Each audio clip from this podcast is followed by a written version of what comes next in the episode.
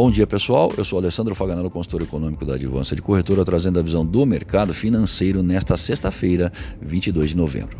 Dólar comercial operando em baixa de 0,10%, comportamento da moeda no exterior, o índice index em alta de 0,05%.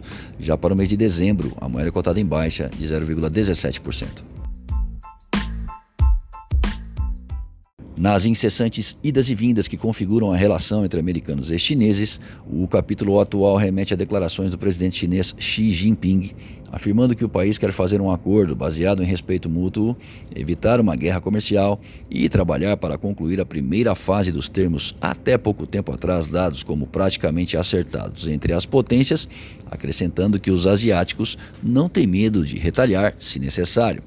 Essa última parte faz lembrar que, caso os países não entrem em acordo até meado de dezembro, são esperadas tarifações americanas sobre bilhões de dólares em mercadorias chinesas, incluindo itens como presentes de final de ano, eletrônicos e decorações de Natal, por exemplo. O principal negociador chinês, Liu He, disse estar cautelosamente otimista e uma nova rodada de negociações é aguardada provavelmente para a próxima semana. Se o encontro for bem sucedido, uma suspensão de imposição tarifária pode vir por aí. De qualquer maneira, os mercados emergentes se beneficiam de tais declarações nesse encerramento de semana, com apetite moderado ao risco sendo observado, ao menos nesse começo da manhã. Vale lembrar que é um ambiente propício à volatilidade ao sabor das notícias. Na zona do euro, o crescimento empresarial ficou praticamente estagnado em novembro, com o PMI composto cravando 50,3 ante 50,6 em outubro. A marca de 50 separa crescimento de contração.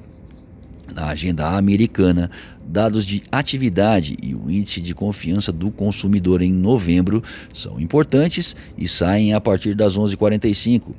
Por aqui, o Índice Nacional de Preços ao Consumidor Amplo 15, o IPCA 15, subiu 0,14% em novembro, após avanço de 0,09% no mês anterior no menor patamar para um mês de novembro em 21 anos, mantendo o espaço para o Copom reduzir o juro na última reunião de 2019.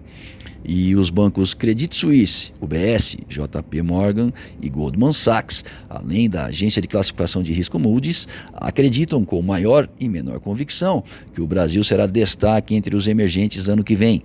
Essas afirmações foram dadas em relatórios das instituições. Neste contexto, fica a expectativa para que as agências de classificação de riscos nos devolvam o grau de investimento, aquele selo de bom pagador que pode impulsionar os investimentos estrangeiros no país. Se as reformas estruturais forem gradualmente sendo aprovadas no Congresso, sem que sejam desidratadas por demais, essa chance aumenta consideravelmente.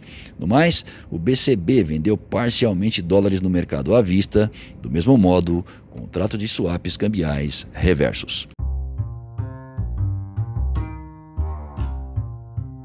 Acesse o panorama de mercado através do nosso site advancedecorretora.com.br. Fique bem informado e tome as melhores decisões.